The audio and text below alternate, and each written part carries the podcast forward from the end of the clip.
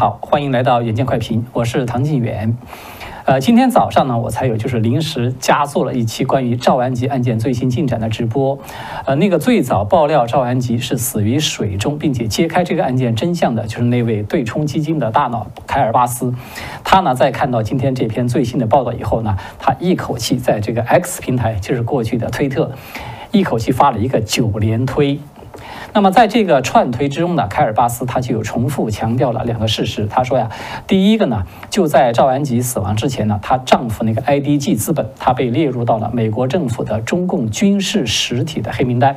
第二个事实就是说，他还是再一次强调，如果赵安吉不是中共的高级别党员啊，他不可能成为中共最大、最具战略意义的两家国有企业的董事会成员。其中一家大家都知道嘛，就是中船重工嘛，它是美国政府把它列入到了黑名单的军工企业。然后呢，这个卡尔巴斯在后面的这个串推里面，他就提到了几个重点的信息。第一个呢，他就指出来，算是爆了一个新料，或者说他是再次强调他此前提到的这个。一个说法，他就指出说，布兰科县的警长办公室呢，在最初的调查之中是有出现了重大的失误。今天他就说出了一点具体的内容，他说，当地的警长是拒绝了德州的这个州警这样一个备受尊敬、历史悠久的警察组织的调查帮助。这个在历史上，他说是非常罕见。当然呢，这个巴斯他没有提到说为什么这个陷阱他拒绝州警来这个进行调查帮助，这个原因是什么，他没有提。第二点就是他再一次的质疑。说这个当时对赵安吉并没有进行尸检，当然现在有没有进行尸检我们不清楚啊。他还是再次强调说当时对赵安吉没有进行尸检，这是一个失误吧？他就这个意思。他说他的车呢还被马上就给还给了他的家人，相关的证据也没有得到一个妥善的处理和保存。他就质问说为什么会这样呢？他质疑说这个布兰克县的警长是否有这样的技术能力去调查跟特斯拉相关的事件呢？第三点，他就质疑这个警方说有否通过这个日志来确定这个汽车就是特斯拉，他应当是指的特斯拉那个云端的数据嘛？特斯拉的数据都是记录在云端的。啊，他就这个意思说，警方有没有通过这个相关的这些数据，来确定这个汽车的一些状态，获取获取一些这个证据呢？他甚至怀疑说，现在这个汽车的数据是不是已经有被篡改的这种可能，或者甚至被黑客所攻击了？然后呢，他就说，这起案件现在疑点呢是越来越多。有人告诉他说，赵安吉死亡所在的那个 JW 牧场，啊，虽然看起来是赵安吉夫妇他们所拥有，但是他说，同时也归麦康奈尔。和这个赵小兰所有，他这个英文原文他是说的，就 also owned by 麦康奈尔啊，就是意思就是也是归属于麦康奈尔的，所以这就带来一个问题，就把这个牧场究竟是布雷耶和赵安吉夫妇呢，还是归属于麦康奈尔和赵小兰夫妇呢？我们接着再往下看。然后呢，这个凯尔巴斯他就再次的坚持了他此前的一个重要的信息爆料。第一，他依然坚持说，就是赵安吉驾驶的就是特斯拉嘛，而且这个出事的这个汽车数据刚才提到了，他甚至都怀疑他是不是被修改了，甚至是被黑客有操纵了等等。第二个呢，就是他强调说麦康奈尔和赵小兰夫妇也是牧场的主人，而且他还特别强调了一点，算是爆了一个新料。他说呀，这个麦是麦康奈尔在当地有雇佣了很多这个承包商，就是雇佣了很多人去这个牧场里面去干活儿。大家可能还有点印象，就是当初这个，呃，就是凯尔巴斯他在当初第一次爆料的时候，他其实有提到说，这家牧场呢，就是在出事之前曾经有大规模的解雇了很多这样的，就是。呃，他们牧场所聘用的这些工人呐，等等，啊，所以呢，看起来他现在就是做了一个补充。他为什么坚持说这个牧场是属于麦康奈尔和赵小兰夫妇的呢？他的理由就是说，他现在得到的消息呢是说，就是这夫妇俩在当地。去雇佣了很多呃，就是承包商，他要叫做 contractor，呃，其实就是雇佣了一些这种来干活的人吧。我的理解应当是指的这个意思。那么，既然是他们在这儿来雇人，那他就觉得完全合情合理的，这个他就是这个牧场的主人，对吧？啊，当然，其实他还这个，呃，有提到，就说刚才我们嗯有提到他这个说这个布兰克县的警察呢，他们有诸多的失误嘛，就包括他拒绝这个州警的帮助等等。对于第三点吧，就是说县警拒绝了州警的帮助啊，我我个人觉得是可以比较理解，因为通俗点说呢，州警和县警，他当然州警级别更高一点，对吧？但是他们是属于一种就是中国人过去常说的县官和县管的关系。啊，一个是县官，一个是县管。所以呢，当然我个人我不太了解说德州的司法体系，他对这个案件的管辖权他是怎么规定的。但是看起来呢，根据这个巴斯的说法呢，就是州警呢可能有提出来说想要介入这份调查这个案子的调查，但是被县警给拒绝了。因为这种拒绝，其实在他看来他觉得很罕见。嗯，他说因为大家都会觉得说州警的级别更高嘛，那是不是州警的管辖权力应当是更大的？说我州警我要来接手这个案子，你为什么居然敢要那个来拒绝我，对吧？周瑾大家都知道嘛，他的调查资源是更多，可能他的经验也会更丰富嘛。但是呢，我们从另一个角度啊，就是说从一个常识的角度，因为一开始直接就处理这个案件的就是陷阱，哎，一般来说他们不会乐意说被这个周瑾我自己刚查到一半就被你把这个案子给接管过去了，这个会让陷阱显得是非常的无能。除非就说你周瑾来了一个霸王硬上弓，是吧？我们就是这个，我们强令的让上司给你下了一个命令，你必须得把这个案子交给我们来办。除非是这样，否则的话，一般情况下县警他其实不会乐意说拱手就把这个案子移交给州警来调查，就这个意思吧。所以我倒觉得说这个是可以理解的。至于说这个第二点，就刚才提到这个牧场的主人呢。我觉得虽然有点意外呢，但是我觉得其实情理上也是可以说得通的。什么意思呢？比如说呢，就说这个可能实际上呢是这个麦康奈尔和赵小兰夫妇他们出钱来买了牧场，但是呢他们是使用了他们妹夫布雷耶的公司，用他来挂这个名。哎，当然这个我们都知道，这个在美国是很常见的嘛，尤其是这些名人，他有时候为了隐私啊，或者说也为了避免一些麻烦吧。他都是用那我用我自己亲属的一个公司的名义去买这个房子，但是实际上是他自己所拥有的，是吧？可能是这种情况，但也有可能说是另外一种情况，比如说是布呃布雷耶的确是他买了这个牧场，但是呢，他可能买下来之后呢，他以赠送呢，或者是以其他的某种形式，就是让麦康奈尔夫妇呢成为这个牧场实际的呃使用者。就拥有者有可能依然是布雷耶，但是呢，实际的使用者有可能是他觉得，因为大家都一家人嘛，再加上布雷耶他非常有钱，他根本就不缺那么一两处这个房产，对吧？那我就干脆送给你用了，就这个意思。其实，呃，对于这一点，我们是有去进行过查证的，就是查下来呢，发现布雷耶的那家公司啊，他在那个牧场附近，他不光是买了这个 JW 这么一家牧场，这个牧场附近他还买了很多的地产。也有的是牧场，甚至还有那种小型的私人飞机场等等啊，所以这个布雷耶他的确是很有钱，他是一个真正意义上的大地主，所以他这么的拥有这么多的土地，这么多的庄园，说他把其中一个牧场啊，我就大方送给这个麦康奈尔夫妇，送给你们来使用，对吧？可能是就是归属权呐，所有权还是他自己，但是我完全可以以送给你们用。我觉得也并不是不可能的，这个在这些豪门大族在他们家族内部啊，并不是说是，呃，好像难以想象的事情。当然，我觉得说真正最大的一个问题，依然还是在第一点，就是凯尔巴斯他仍然继续坚持说出事的车辆就是特斯拉。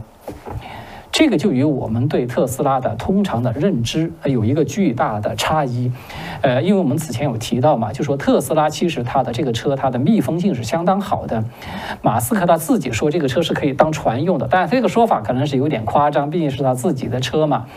但是呢，呃，我都看到有多位就是有驾驶过特斯拉的车主啊，在我们这个节目下边都有留言，有提到，就是说特斯拉这个密封性的确不错，它不太可能说一掉到水中了，迅速的就沉到这个水底下，一直到末顶，它一般来说会坚持比较长的时间。换句话说呢，就赵安吉，如果说他真的开的是特斯拉，他应当是有充足的时间是可以逃生的。我们跟大家都已经说过了，对吧？你就是说松开安全带，拉开车门，马上出来，趁这个水还没有淹到车门，还没有那么大的水压的时候，其实他是有机会逃生的。理论上说啊，但是呢，他最后就是没有能够逃出来。我们其实可以随随便的搜一下，你在这个网络上，你就可以看到有这种特斯拉就是开的落水的，像这张图片显示的，它的确是漂浮在这个水上，它可以漂浮相当长的时间。这个呢，其实是一个视频的截图。我看了这个视频呢，是他有两个人坐在这个车顶上啊，等着这个救援人员来了以后，他们才从车顶是吧，这个跳到水中，然后被救援人员给给救上救上岸去了。也就是这个车在这个水里可以漂浮很长时间的。但是呢，我们现在看到的就是说，消防营救的那份报告啊，说得很清楚，说他们从接到警报，然后赶到现场，大概也是二十多分钟的时间。当他们到达现场了之后，说看到出事的那辆车已经在水地水下面完全没顶了。也就是说，这个出事的时间是非常快的，也就是那么十多二十分钟，整个车就完全是在水下了。所以这个就与我们对这个特斯拉的了解是吻合不上的。所以究竟这个是怎么回事，是吧？就是赵安吉出售这辆车究竟是不是特斯拉，还是说有其他的爆料人说认为的是一辆这个福特车，福特的那种大型 SUV 等等？我们现在没有办法得到任何的确认啊，只能够继续等待，直到警方最后的那份调查报告公布出来，我们才可以得到这个最后的答案。此外呢，还有一个比较关键的问题就在于说，如果凯尔巴斯他的说法是成立的话，那么，呃，就是他这个说法，说这个麦康奈尔夫妇他们是这个牧场实际上的拥有者或者说是使用者，他就会带来一个问题，什么问题呢？它就意味着在赵安吉死亡的当晚，麦康麦麦康奈尔夫妇呢，他们很有可能在现场。那么就是说，无论赵安吉他究竟是最终死于事故，还是是死于他杀，赵小兰夫妇、麦康奈尔夫妇，他们都脱不了干系了。对他们来说，这是非常不利的。当然，话话说到这儿，我就还是再强调一一呃，就强调一下，就对这个赵安吉是不是死于自杀呢？这一点，我个人是基本上排除的，对吧？我之前其实有和大家有讨论了，就是引述吴欣莹啊，这个台湾据说是她的闺蜜，反正就是说连关系非常好的好朋友，她的爆料呢，我觉得赵安吉是不太可能有这种自杀的想法，是吧？那么大家想想，就说对麦康奈尔夫妇这样的这种算是政界的大腕儿了。那对他们这样的身份来说，卷入到了一场自己的亲人有一个不明不白的死亡的事件之中，你无论怎么看，对他们来说都是很负面的这么一件事。那么现在呢，警方对这个案件呢，他在继续的进行调查，而且是进行刑事调查，对吧？今天早上我们说了，那恐怕这个麦康奈尔他就会遇到一个问题，他会难以避免会被警方要跟他。联络，甚至可能要求要对他进行一些问话之类的是吧？如果说他当天晚上在现场，那就更有可能要直接找他这个问话的。所以呢，大家想想，这个会不会是最终促成了麦康奈尔他说下定决心我要辞去这个共和党领袖这个职位的原因呢？我觉得是有可能的啊。总之呢，就是赵安吉之死这个案情本身，他现在依然非常的离奇诡异。所以我们看到，警方呢，当地的他们才用了一个叫做“非典型事故”用这样一个词来进行描述。呃，更主要的是呢，就是这个案子它有可能会关联到强烈的其中有中共的因素，对吧？我们提到了有这个财新网这么一些这个非常奇怪的现象。啊，加上他们夫妇和这个中共过去的非常密切的关系嘛，所以呢，这个它不是一个简单的名人死亡的案子，而是很有可能成为中美新冷战这个大背景之下的一个标志性的事件。好的，说完了美国德州的这个离奇的大案，接下来我们要来说一说中国德州的另外一个大案，它碰巧真的是也是叫做德州。这就是发生在山东德州的重大的袭击案，在今天刚刚出现的。呃，在北京时间三月一号，就是今天的下午嘛，山东省德州市突然就传出说，有人呢蓄意驾车冲撞了小学生的一个非常恶劣的事件，有多名儿童都这个倒地不起。那么根据当地警方晚间在六点钟左右就发了一份这个正式的通报，就说这个事件发生的地点在德州市的德城区安居苑小区的附近，目前已经造成两人死亡，六人重伤，嫌犯呢是一名王姓男子，被当场抓获。大家注意啊，官方所发表的这些这种通报，你就会发现它其实隐藏了很多重要的信息。其实呢，后来我们就是进行了一些这个查证，就发现说，尤其是在这个网络上面已经出现很多现场的民众所拍下的这个视频啊、照片等等，就发现这个袭击的现场，它其实真正准确的位置是位于德城区第三试验小学安居院校区门口附近。所以大家看看，警方他这个公开的告诉你，他就不提这个小学，呃这方面的信息，他只告诉你说，在这个安居安居院的这个附近。他就把这个重要的信息隐藏掉，所以你就不知道被撞死的究竟是是哪些人。其实你看了民间的信息，知道原来这个受害的全都是这个小孩子。呃，我们从这个相关的视频就可以看到，有多名的这个小学生啊，都躺倒在路边儿。而随后呢，根据这个网络曝光的德州公安他们内部所发的一份叫做《德州公安快报》。呃，就有明确说了，这个嫌犯呢，名字叫做王正涛，他是驾驶着一辆黑色的轿车发动了这次袭击。而来自民间的说法就是说，这个嫌犯呢，他很有可能是身体是有一些残疾的啊，是为了报复社会而发动了这个袭击，而且呢，他还事先喝了农药以后才来做了这样一件事情。呃，据传闻说，现在这个人呢，在医院抢救已经无效啊，就已经是死亡了，就相当于是一起自杀性的这种袭击吧。当然，由于这个袭击的现场这个视频画面太过的惨烈，我们就不和大家来播放相关的视频了。啊，因为根据民间的信息指出呢，就说被撞击的儿童多达三十七人，我看到现在最新的说法说有四十多人的。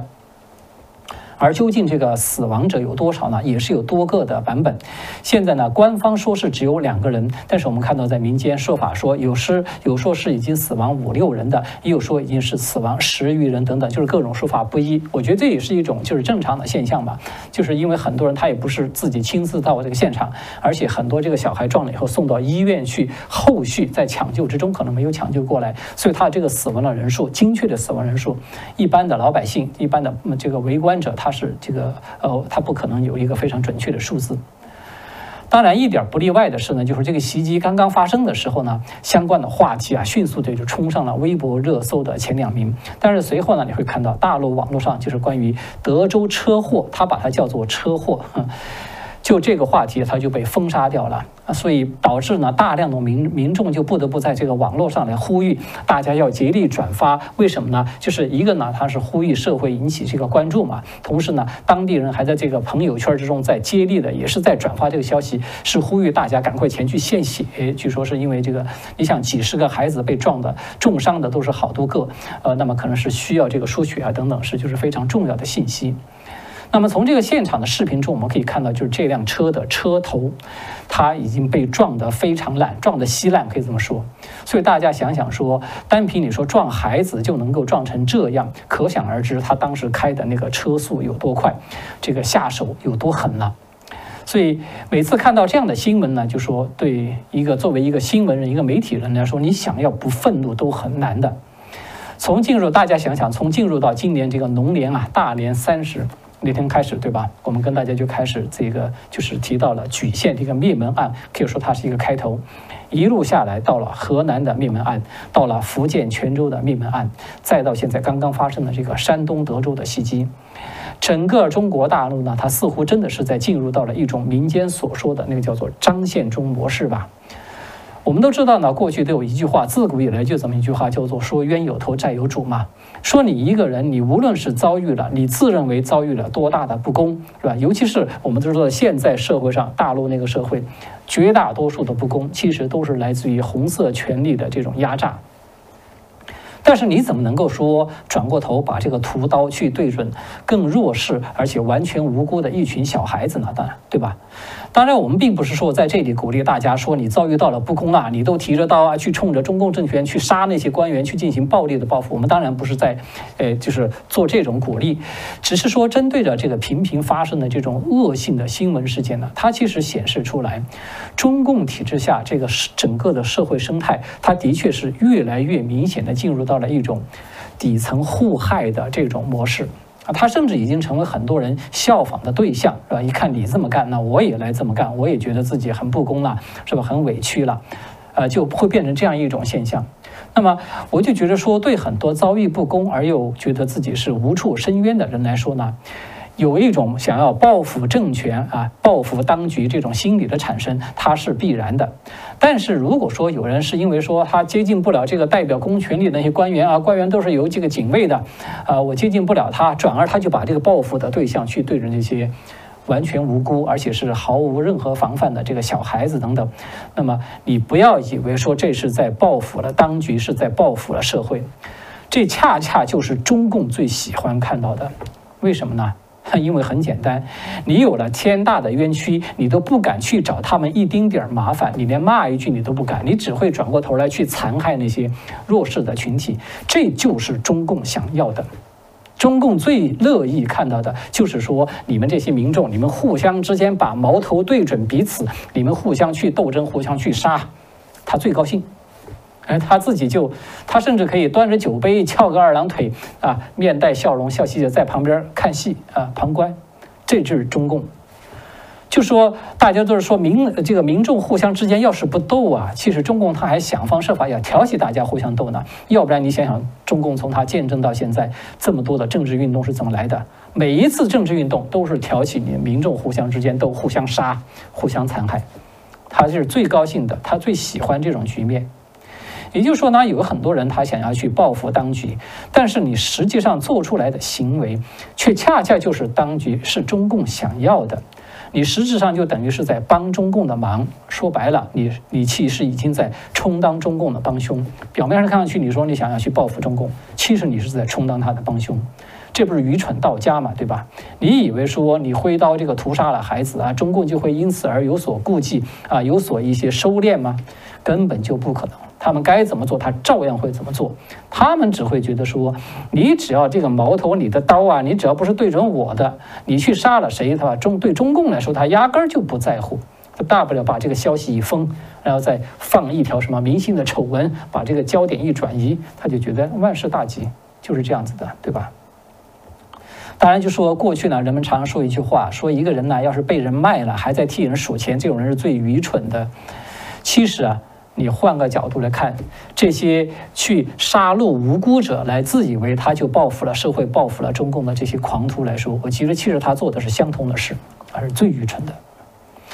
当然，截止到我和大家做这期直播之前吧，就是最新的信息显示呢，说还有至少是超过三十名的这些学生被分布在当地的三家医院之中，还在抢救，还在治疗，而且明确的说死亡人数是有上升的，但是具体的数字是多少呢？现在不清楚。至于说其他的学生呢，就已经有些受了轻伤的，受到惊吓的呢，啊，没有什么太大问题的，已经是出院回家了。现在大体上就是这么一个情况。当然，这个案子现在对中国社会这个震动也是非常大。虽然当局在拼命的封杀，但是呢，我们看到在互联网上已经引发一个群体的愤怒。我看到几乎所有的人都在骂这个凶手，在骂他畜生，对吧？当然，我说你要我看到觉得骂他畜生，其实都侮辱畜生了。就是这种人吧，其实这种人就是最你要就是最懦弱的，是一个地地道道的懦夫，你才会去对着一群孩子去这样去下手，对吧？好的，今天的新闻呢，我们和大家就暂时就聊到这儿了。下面我们进入这个互动时间。我们现在看看这个第一个问题。其实这个呢是朋友们所分享的一个观点啊，就是跟赵安吉这个案子有关。他是这么说的：他说四件事情联系起来，布雷耶的中国公司上了这个美国商务部的黑名单，这是第一。第二呢，赵安吉自己和他的公司以及和中共 CCP 的这种背景啊，他们关系非常密切。第三呢，就是麦康奈尔辞职，呃，就是辞去了这个他的呃共和党领袖的这个职务。第四呢，他是说了这个 GOP 就是共和党 GOP 这个高层这个主席已经辞职，应该是这个他是指的这个共和党的那个呃主席，是不是那个竞选竞选委员会的是吧？那个已经辞职。他说。呃，共和党的高层就算没有 involve，没有涉足，也会被叫。他指的应当是指的麦康奈尔辞去了这个，他不是主席，其实是这个共和党的这个就是领袖吧，叫党内领袖。呃，一把手是算是党内领袖，呃，第二把手是党鞭嘛，是应当是指的是这个意思吧？就说他说就算是呃这个没有卷入进去。呃，就是说，他意思就是麦康奈尔即便没有直接卷入赵安吉被杀的这个这死亡的事件，不是被杀呀，呃，死亡的事件呢，他也会受到一种间接的牵连，对他是不利。诶，但是呢，他说猜测呢，最后一定是以女司机来接案，但是呢，有些人一定会离职，这个案情会被按下去。诶，哎，我倒觉得说这位朋友的这个观点其实蛮有、蛮有、蛮独独特的，对吧？呃，也就是说，我我个人觉得吧，就是说，这个可能是，如果说这个案子本身它背后真的有一些政治性的因素的话，